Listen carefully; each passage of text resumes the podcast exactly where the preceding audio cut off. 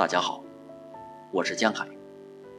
今天为大家朗读《塔顶上有一只猫》，杨红樱。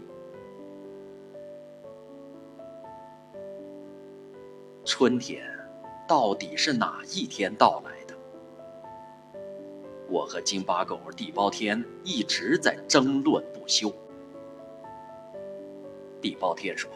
春天是他的女主人给他脱下花棉袄、换上绿毛衣的那一天来的。我说，春天是第一阵春风吹来的那一天来的。地包天说：“天天都在吹风，怎么知道哪一阵风是春风？”我说。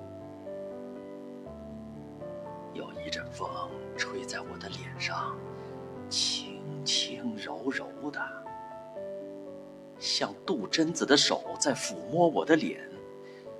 这一阵风，就是春风。这样的争论永远没有结果，因为地包天会不停的转移话题。猫哥。你看天上的那朵云，好像你现在的样子。我现在正躺在山坡的草地上，头上白云朵朵，每一朵白云的形状都不一样。我不知道地包天说的是哪一朵云，就是那一朵，看见没？前面凸起的两个尖尖角，是你的两只耳朵。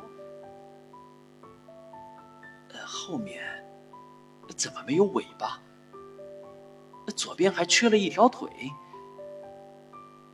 啊，对不起，猫哥，这是一朵受伤的云，不是很像你。